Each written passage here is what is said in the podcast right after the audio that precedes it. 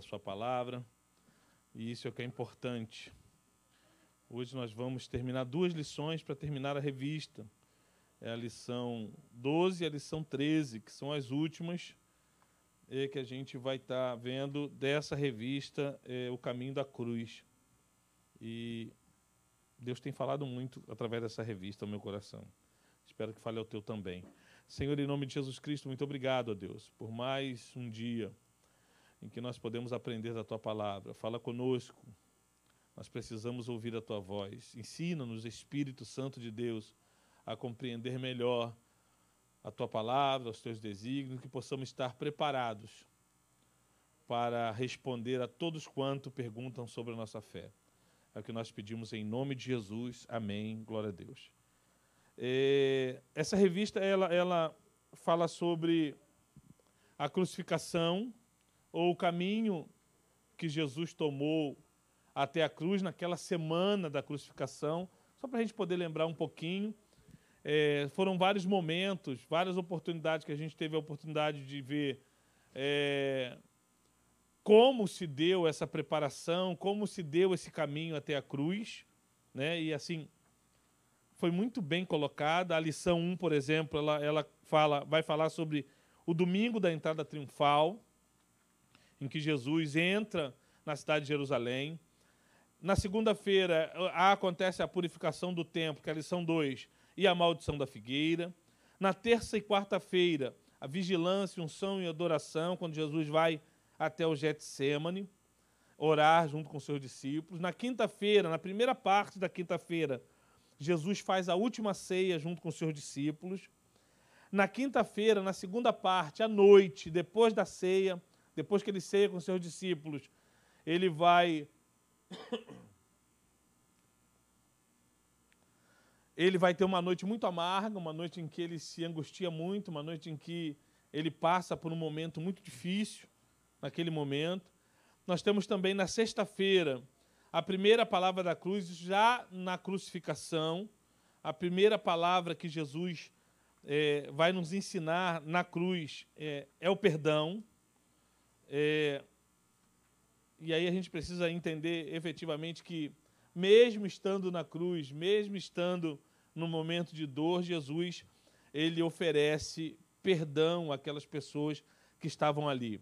A segunda palavra na cruz, ela vai ter o fundamento dela em Lucas 23, 39 a 43, quando um dos malfeitores é, se volta para Jesus, né? E pede perdão e pede salvação. E a segunda palavra da cruz vai falar sobre realmente isso, salvação. A terceira palavra na cruz, é, ela vai falar sobre o flagelo que Jesus estava sofrendo, né?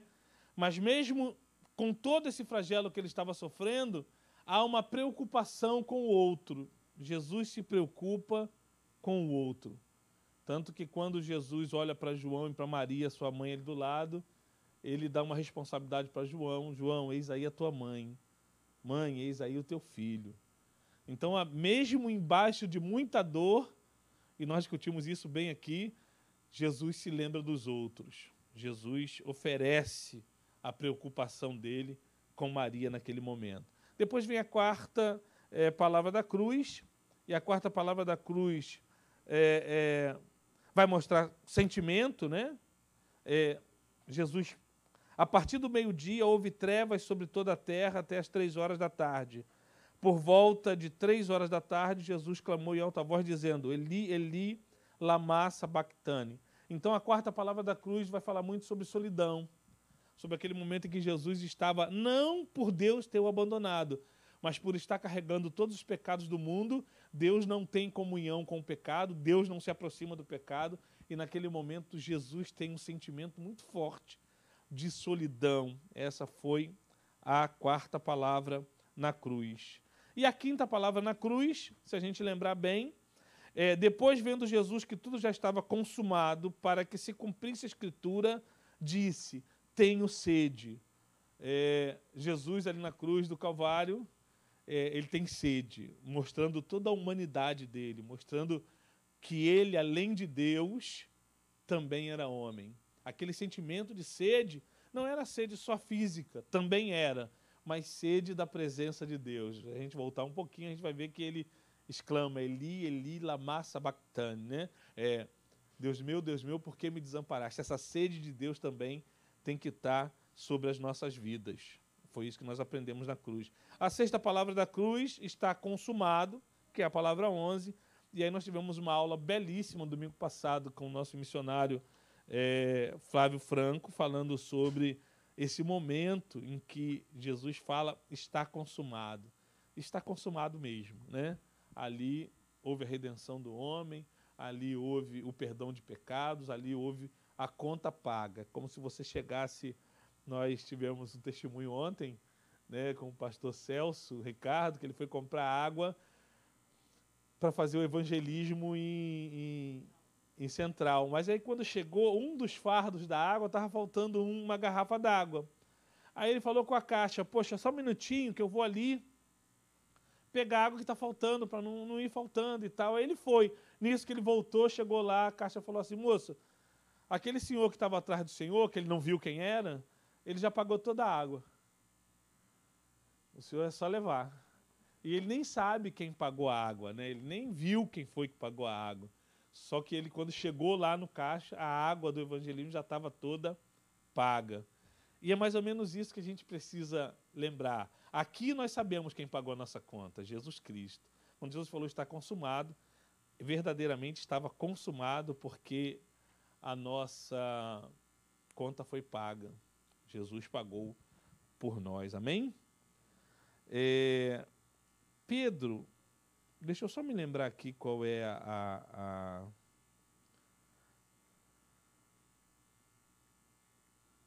a passagem, que é só para a gente poder dar uma, uma, uma olhadinha rápida. 1 é, Pedro 3,15. Anota isso aí se você não tem Bíblia, mas anota, porque é, às vezes a gente vem para a escola bíblica dominical pensando é, que a gente vem aqui para discutir teologia, que a gente vem aqui para estar tá falando coisas novas. Não, irmãos. A, a, na verdade, a gente só está reafirmando tudo aquilo que nós já deveríamos saber. É só para trazer a, a, lembrança. Lembra Jeremias falando? Só quero trazer a lembrança aquilo que me dá esperança. É assim que a gente realmente trabalha. E Pedro, no seu capítulo 3, versículo 15, eu vou desde o 14, tá? Todavia, 1 Pedro 3, todavia, ainda que venhais a sofrer porque viveis em justiça, sereis felizes.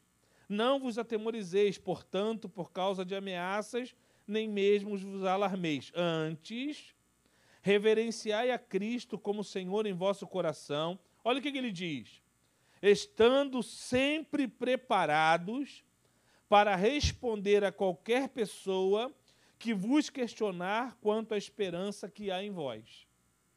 E essa revista, é, é, na verdade, a suma da síntese dessa palavra. Nós devemos vir para a escola bíblica dominical para que a gente possa estar preparado para todo aquele que perguntar ou que arguir sobre a nossa esperança, ou na esperança que há em nós. E essa revista é tudo aquilo que nós precisamos saber sobre a esperança que há em nós. Por incrível que pareça, essa revista é uma suma, ou é um estudo completo daquilo que Pedro já estava falando há mais de dois mil anos atrás para nós. Então, quando você vir para a escola bíblica dominical, saiba, você veio aqui para aprender. Ponto. Sim, sem dúvida. Mas você veio também para guardar argumentos que corroborem ou que possa ser explicado para aqueles que arguirem ou que perguntarem sobre a vossa esperança. A minha esperança é Cristo. A minha esperança é que na morte de Cristo, ele morreu para levar os meus pecados e ressuscitando foi assunto aos céus para que um dia possa voltar para nos buscar. Essa deve ser a esperança do crente. E por isso que a lição 13 ou melhor, a lição 12, a sétima palavra da cruz, é, vai estar falando justamente sobre a ressurreição. Lucas, no seu capítulo de número 23, versículo de número 44 e 46, está aí para quem tem a revista, mas para quem não tem, só para a gente poder ler os fundamentos da nossa é, é, lição de hoje, da 12, que também daqui a pouco a gente vai estar falando da 13, terminando essa revista por agora. Amém? A todos aqueles que estão em casa nos assistindo, é, sejam muito bem-vindos e que Deus possa falar aos vossos corações. Lucas no seu capítulo de número 23, a partir do versículo 44. Alguém pode ler, por favor?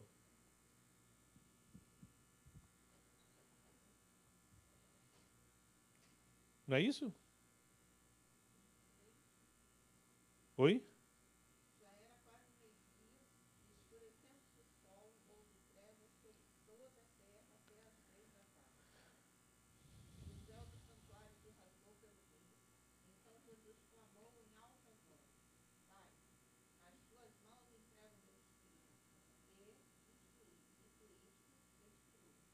Esse é o exato momento em que Jesus morre. Essa narrativa de Lucas traz exatamente, e por ser um médico, ele coloca essas nuances, né? coloca essas, essas observações que é muito legal. Jesus dá uma palavra, Pai, nas tuas mãos entrego o meu espírito, e disto isto, morreu, expirou. É dramático isso, né? É, eu acho que Lucas faz assim uma, uma apresentação quase teatral. Você pode perceber ao ouvir, você pode se conectar à imagem, né? Eu acho que é algo assim, Lucas ele tinha essa percepção muito minuciosa daquilo que estava falando, né? Médico também, é, é, ele, ele como ele enfatiza, e, e só ele, nenhum outro, como ele enfatiza essa hora da morte, né? essa hora da morte é algo que, que deve ter sido assim dramático para Lucas escrever, como é para nós lermos, né? Jesus morre. E nesta lição, como diz aqui, a gente precisa entender quem é esse homem que morreu. Uma, quando a gente pega toda a leitura da, que eu fiz agora da revista, a gente vai ver que a gente está falando de um homem julgado, sentenciado, é, agredido, morto. E qual foi o pecado? Qual foi o crime? E é isso que me deixa assim, às vezes, muito chocado, muito chocado. E a revista vai dizer assim: ó, é, pelo contrário, foi um homem bom, correto e justo, que levou sobre si os nossos erros, pecados e injustiça. Tal evento foi tão significativo que dividiu e continua dividindo a história entre antes e depois de Cristo. Outra coisa muito importante que você deve entender e perceber quando alguém perguntar a sua fé, sobre a tua esperança. O meu Jesus é histórico. O meu Jesus não é uma lenda. O meu Jesus não é um mito. Está cheio de mito por aí, né? Mas o meu Jesus não é um mito. O meu Jesus é um ser histórico. Qual é a prova que você tem que Jesus é histórico? Você não vê no tempo dele, é só olhar o teu calendário. Existe antes e depois de Cristo. Ele mudou a história. Ele mudou o mundo. Essa é assim a fala que a gente deve ter com mais ousadia possível. O meu Jesus nasceu, cresceu, viveu, morreu, ressuscitou e virá me buscar. Eu posso ter toda a certeza disso. Mas quem me diz que ele não, não foi o culpado da sua morte? O próprio ladrão que estava do lado testemunhou sobre isso. Falou assim: esse aí, nenhum pecado cometeu para que estivesse aqui. O próprio ladrão deu essa palavra. O próprio Deus, ao ressuscitá-lo, testemunhou sobre a justiça, sobre a bondade, sobre a, a falta de pecado, a inocência de Jesus Cristo na cruz. E uma das passagens fundamentais do Antigo Testamento são as profecias sobre a, a, a, morte redentora de Cristo.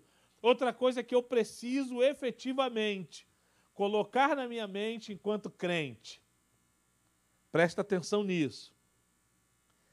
Jesus, além de histórico, é um homem que as profecias muito anteriores a ele já atestavam a veracidade da sua vida. Jesus é um ser ou um homem que havia profecias sobre a vida dele. Então não, tem, não teria como ser, eu não teria como ser enganado. Por exemplo, eu não acredito no Henrique Cristo. Porque eu tenho conhecimento da palavra. Eu sei que não foi falado nada sobre um Henrique Cristo da vida, mas eu sei que sobre Jesus Cristo foi profetizado há, mi, há milhares de anos antes dele existir sobre a sua vinda, sobre como tudo aconteceria. É como se Deus estivesse preparando a nossa mente e coração para acreditar, para crer que aquele é o nosso Cristo. E a primeira profecia que é falada está lá em Gênesis 3,15. Você pode abrir aí, por favor? Gênesis, no seu capítulo de número 3, versículo de número 15. Se você achar aí, pode ler, por favor. Sem ser a, Emília. É. Que a Emília é espertinha, ela pega dali e já começa a ler. Mas eu quero que os outros participem também. Alguém pode ler para mim? 3,15.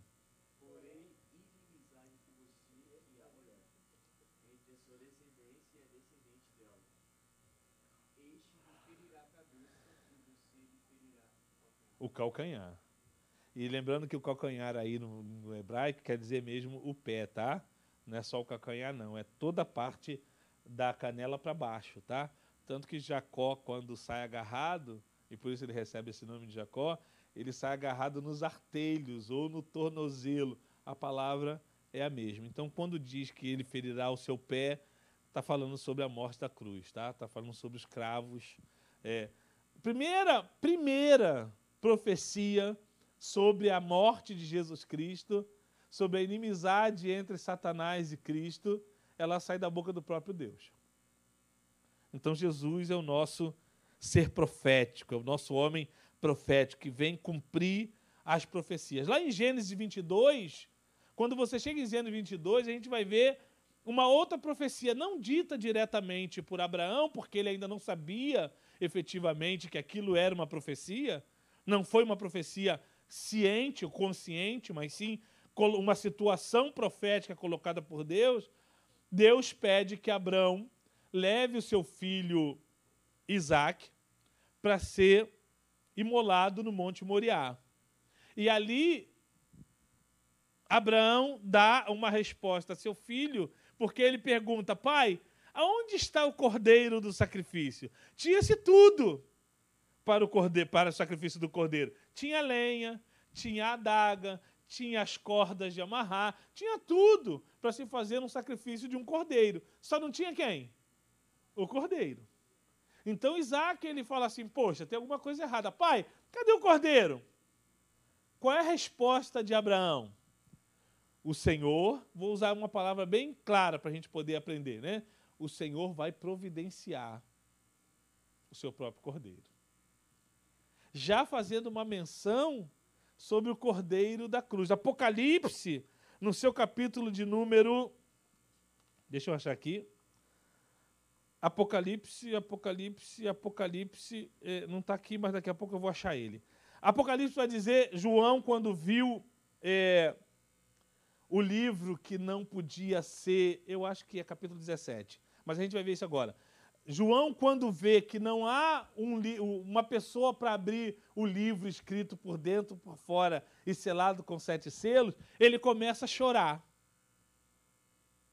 E aí, por que, que ele está chorando? Porque não há ninguém digno de abrir os sete selos. Deixa eu procurar aqui para que você possa ter a referência.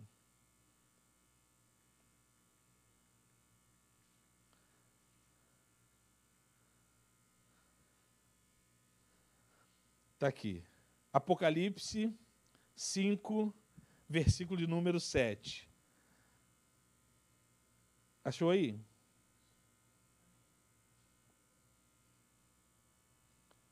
Capítulo 5, versículo de número 7. O que é está dizendo aí? Pode, por favor.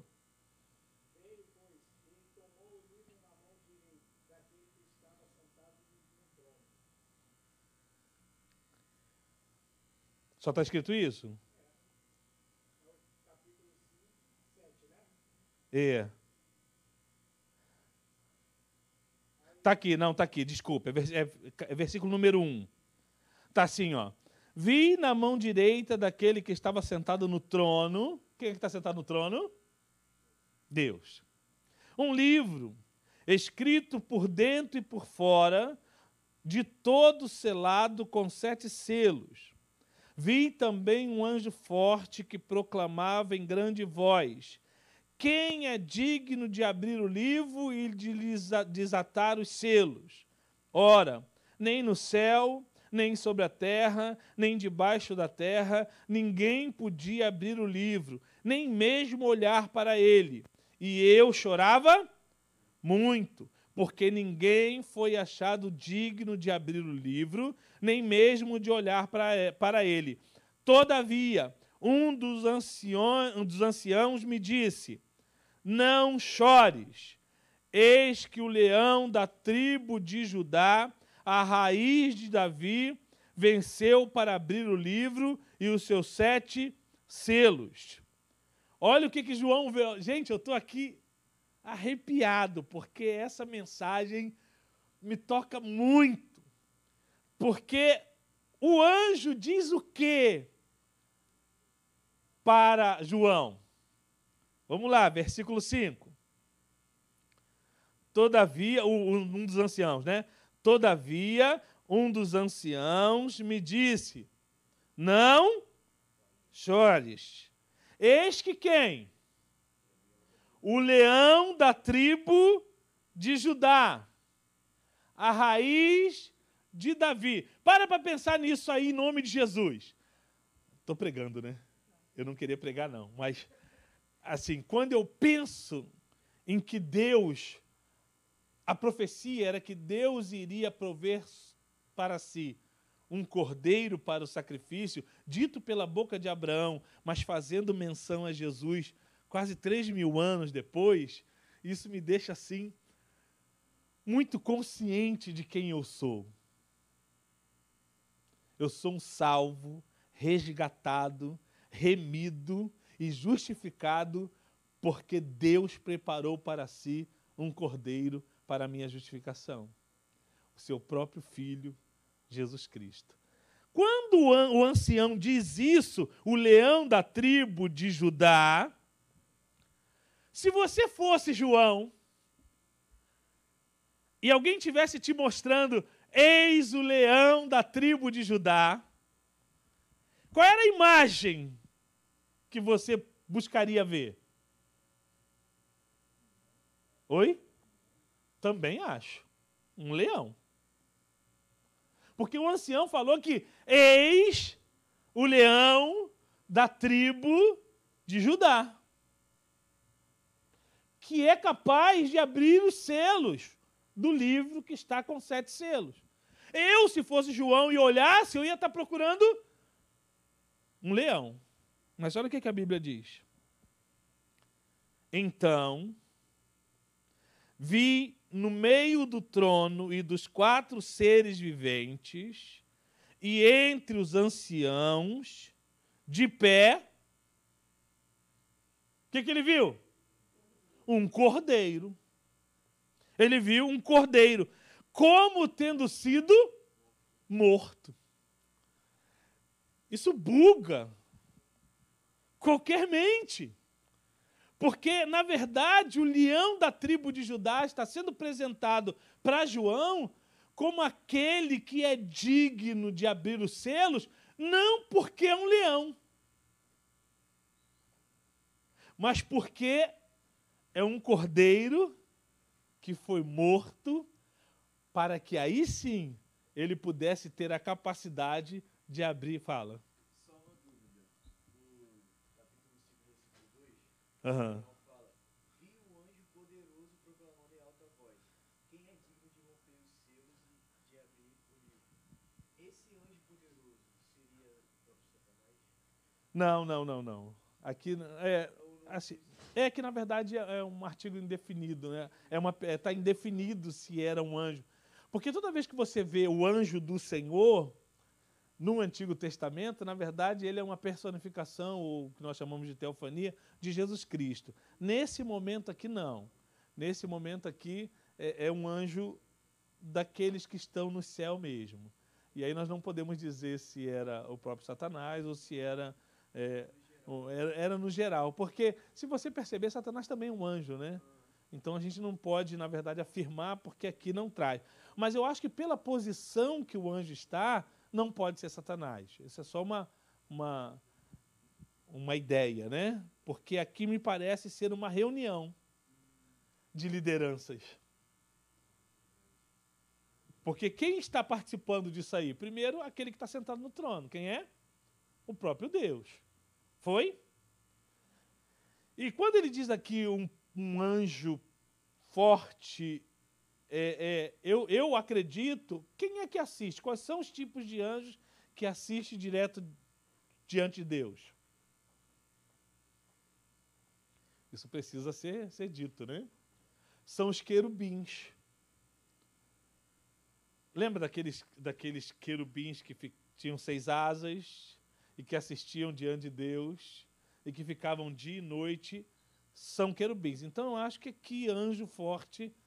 Eu ainda não peguei a, o original no hebraico, mas é, é, eu, pela posição que ele está, eu acho que efetivamente é um querubim. E aí um querubim celestial mesmo, então, portanto, um anjo de Deus. Tá? É só, é só uma interpretação. Mas eu quero continuar que você pense nisso. É, o cordeiro, ele está sendo profetizado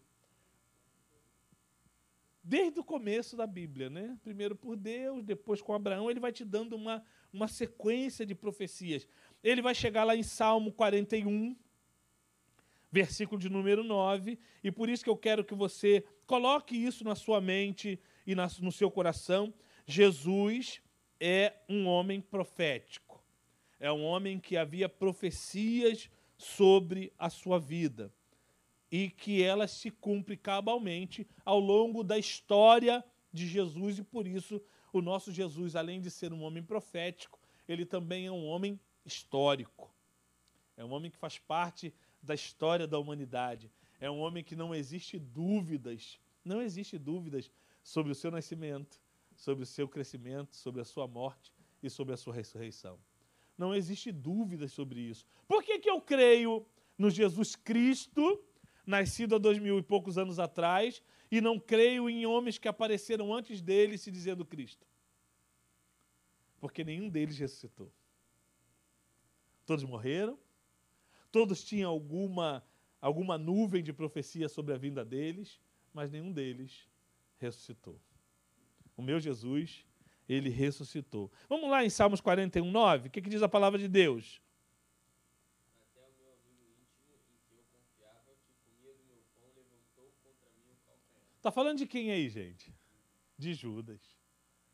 Então a gente precisa entender que a história, as profecias precisam estar na minha cabeça para que eu possa responder, quando eu quero responder sobre a minha fé, que o meu Jesus já estava sendo predito mesmo antes, milhares de anos antes dele nascer.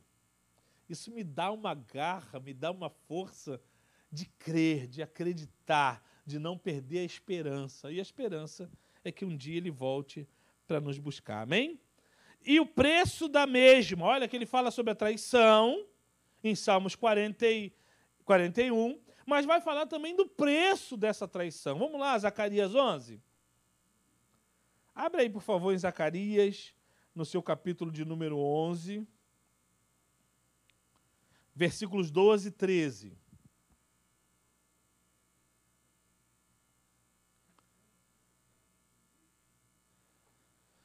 Foi? Vou ler. A terra planteará cada família à parte, a família da casa de Davi à parte, suas mulheres à parte, a família da casa de Natã à parte, suas mulheres à parte. Não é esse, não. Eu estou no certo? 11. Eu estou no 12. Que cabeça. Alguém achou aí Zacarias 11? Versículo 12.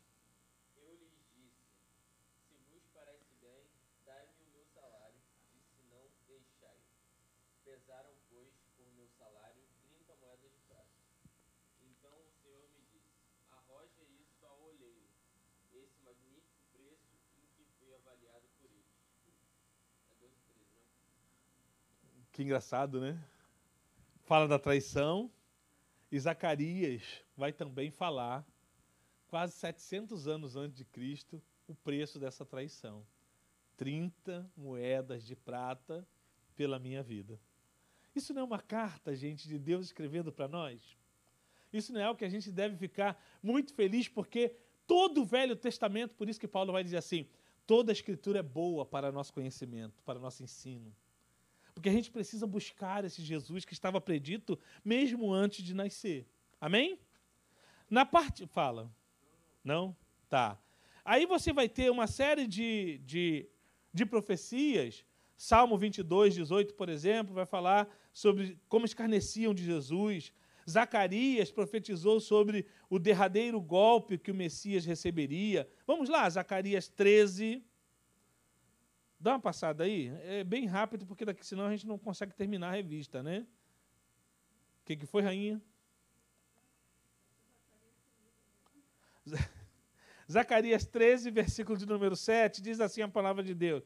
Gente, seria bom vocês irem marcando, seria bom vocês pegarem a revista depois e, e ir reestudando a revista, acompanhando isso e marcando na sua Bíblia sobre as profecias da morte de Jesus. Esse livro, essa revista está muito completa quanto a isso e eu acho que vale a pena você dar uma estudada para você ter subsídios para falar sobre o que você crê. Versículo 13, capítulo 13, versículo de número 7. Diz assim a palavra de Deus, olha. Deixa eu achar o 7 aqui. Desperta, ó espada, contra o meu pastor e contra o homem que é o meu companheiro, diz o Senhor dos exércitos. Fere o pastor e as ovelhas ficarão dispersas, mas volverei a mão para os pequeninos. Desperta, ó, não, é o, Messi, o, o derradeiro golpe que o Messias receberia. É, não é uma espada, mas é uma lança. Tem a mesma função de de perfurar, né? de cortar, de matar. E Jesus, pouco antes de morrer, ele é transpassado por uma lança. E Zacarias já, já, já profetizava sobre isso. E eu fico assim, às vezes, impressionado como as profecias vão falando de Jesus. Né? Aí, na, no item 3 do, do, da revista Lição 12, vai mostrar sobre uma, a necessidade da morte sacrificial. Por que Jesus deveria ser é, imolado, ser morto, ser sacrificado por nós. E logo aí, bem na primeira linha, tem um versículo. Qual é? Na revista. Romanos, capítulo 3, a parte B do versículo 10. Alguém pode lá, ler para mim lá? A parte B do versículo Romanos 3. Se você quer saber qual é a necessidade de Jesus ter morrido por mim, esse versículo ele sintetiza, ou ele é a síntese de tudo que você precisa saber sobre a morte sacrificial de Jesus, a necessidade dessa morte. Alguém pode ler? Não há nenhum justo. Nenhum sequer. Porque às vezes nós nos colocamos num pedestal de justiça, né? Eu ouço tantos amigos meus falar assim: ah, eu não mato, eu não roubo, eu levo uma vida é, digna, eu, eu levo uma vida isenta, eu não, não, não, não, não usurpo de ninguém, eu levo como se a sua justiça fosse capaz de lhe salvar. A gente tem muito isso em algumas religiões, em que você fazendo a caridade, você é capaz de se tornar uma pessoa melhor. Já ouviram isso? Ah, não, se eu não fizer determinadas coisas, eu estou apto para a salvação. A Bíblia aqui me diz: mesmo aquele que não mata, que não rouba, que ele não tem justiça nele. Que está escrito, e eu creio na Bíblia. Não há um justo. Nenhum sequer. Não há justiça que você possa realizar capaz de te salvar. Por isso, a necessidade da morte sacrificial de Jesus. Alguma dúvida? Não? Jesus, na parte 4 do, do, da lição, ele vai dizer que ele morre como um cordeiro. Em nenhum momento Jesus foi surpreendido pelos acontecimentos do Calvário. Pelo contrário, e isso me deixa muito feliz. Devemos lembrar de que ele permitiu que aqueles eventos acontecessem. Tem até uma passagem que diz, eu não vou lembrar agora de cabeça, mas depois você procure, Jesus falando assim: Será que você não sabe que eu poderia, dizendo a Pedro, pedir uma miríade ou uma legião de anjos e eles me libertariam? Eu sou dono disso tudo. Eu acalmei o mar. As ondas que estavam quase derrotando vocês foi acalmada, o vento, pela minha voz. Eu domino até a natureza. Imagine os homens. Tem uma outra passagem também que diz que em algum momento a multidão se aproximou de Jesus para o proclamar rei. E o que, que ele fez? Sumiu no meio da multidão, jogou lá, não sei se uma fumacinha de ninja. Claro que não, é só uma brincadeira. Ele tinha poderes extra-humanos, era um verdadeiro super-herói, só não usava disso porque se, se esvaziou disso. Mas em algum momento a multidão procurou ele, cadê Jesus? E Jesus já tinha desaparecido. Jesus podia desaparecer ali quando os guardas foram prender ele. Jesus podia ter feito alguma coisa chamado anjos, como aqueles anjos que o serviram no deserto. Mas não. Havia em Jesus o compromisso de cumprir fielmente a sua missão. E olha o que, que diz Isaías 53, 7. Alguém diz para mim? Isaías 53, 7. Pode ler.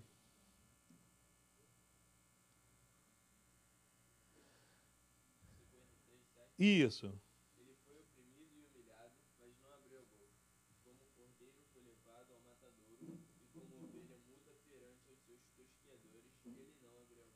Não reclamou. Ele estava tão comprometido em cumprir a palavra, em cumprir as profecias, que ele não abriu a boca. Foi como ovelha muda para o matadouro. E isso nos enche de alegria e de certeza de que Ele é o Senhor. A oração final na cruz Embora Jesus tivesse entregado e permitido que os seus malfeitores lhe castigassem e o maltratassem, ele assim o fez visando cumprir seu propósito, que era resgatar a humanidade, pois ninguém tinha o poder de tirar a sua vida. Lá em João 10, 18, ele mesmo vai dizer: Ninguém tira a minha vida. Pelo contrário, eu espontaneamente a dou. Tenho autoridade para entregá-la e também tenho para reavê-la. Este mandato recebi do meu Pai. Conclusão: quando falamos sobre a morte de Cristo, temos que entendê-la como uma obra maior que foi completada, pois esta, esta, esta sempre foi a sua missão: morrer para reconciliar a humanidade caída com Deus, abrindo através dele um caminho para o Pai. Ele mesmo vai dizer em João 14,6: Eu sou o caminho, a verdade e a vida. E aí, no, no, na lição 13, a gente vai ver os últimos passos dessa missão. Eu quero ler com vocês Marcos 16, de 1 a 11, eu já estou terminando. Passado sábado, Maria Madalena, Maria, mãe de Tiago e Salomé compraram óleos aromáticos para ungir o corpo de Jesus. E bem cedo, no primeiro dia da semana, ao nascer do sol, foram ao túmulo, diziam umas às outras: quem nos removerá a pedra da entrada do túmulo? E olhando, viram que a pedra já estava removida. É que a pedra e que a pedra era muito grande. Entrando no túmulo, viram um jovem sentado ao lado direito, vestido de branco, e ficaram atemorizadas. Ele, porém, lhe disse: Não tenham medo. Vocês procuram Jesus, o Nazareno, que foi sacrificado. Ele ressuscitou não está aqui. Vejam o lugar onde o tinham colocado. Mas vão e digam aos discípulos dele e a Pedro que ele vai adiante de vocês para Galiléia. Lá vocês o verão. Como ele disse, e saindo elas, fugiram do sepulcro, porque estavam tomadas de temor e assombro, e não contaram nada a ninguém, porque estavam com medo. Havendo Jesus ressuscitado de manhã, cedo, no primeiro dia da semana, apareceu primeiro a Maria Madalena, da qual tinha expulsado sete demônios, e partindo ela, foi anunciá-la àqueles que, tenham, que, tendo sido companheiro de Jesus, estavam tristes e choravam. Estes, ouvindo que ele vivia e que tinham sido visto por ela, não acreditaram. Que engraçado, né? O anjo diz para. O varão diz para as mulheres que foram lá: Olha, vai lá e avisa a, aos discípulos de a Pedro que ele ressuscitou, que eles vão para Galiléia. Eles foram, irmão. Elas foram? Não. Elas estavam com tanto medo, tão atemorizadas, que elas não foram replicar as boas novas. Ele ressuscitou. Essa manhã a gente precisa aprender que nós precisamos falar sobre as boas novas de Jesus. Que o medo não nos tome. A necessidade da ressurreição para a nossa fé.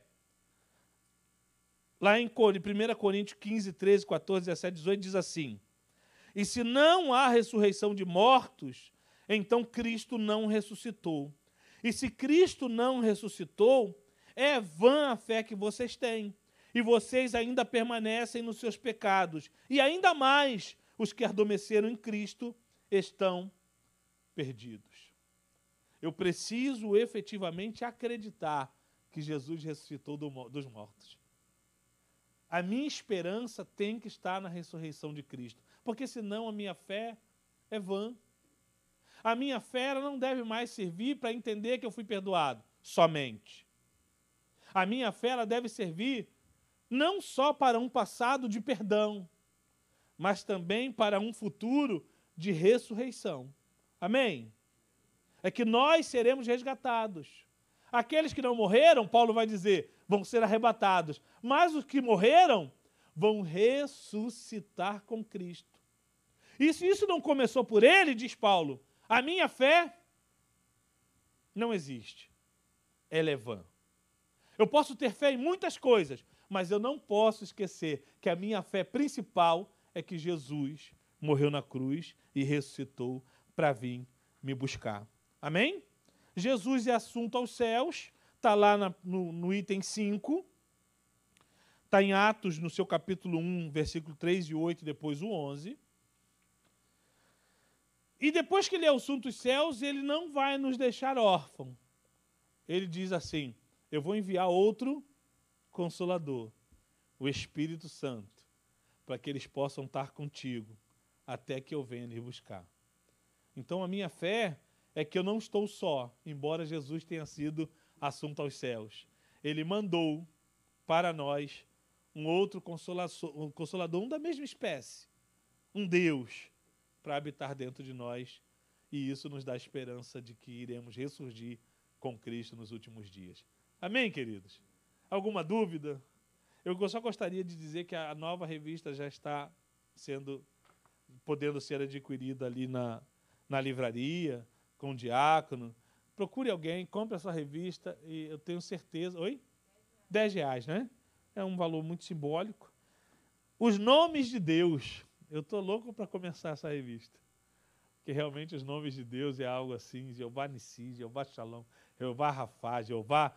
É, é, tem vários nomes né, que a gente vai estar estudando nessa palavra é, e compre a sua revista e participe. Vamos orar. Senhor, em nome de Jesus Cristo, muito obrigado por esta mensagem, por esta lição. O que nós te pedimos é que esses versículos proféticos, ó Deus, acerca do teu filho Jesus, possam entrar no nosso coração e que possa servir, Senhor, para que a gente possa pregar as tuas boas novas e responder a todos aqueles que perguntarem sobre a esperança da nossa fé.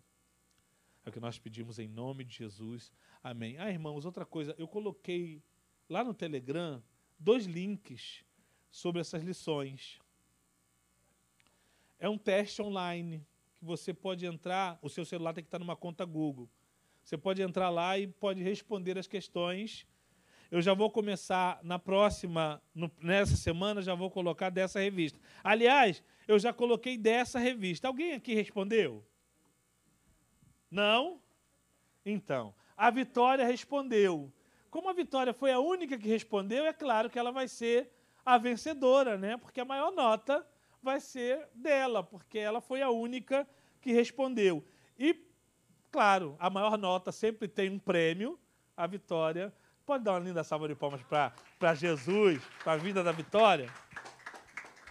Então, fique atento, eu vou estar startando essa semana ainda, lá no Google, já sobre a nossa próxima revista. Mas, missionário, eu não vi lá e agora eu quero responder sobre essa. Eu posso responder? Ainda pode, no próximo domingo vai ter prêmio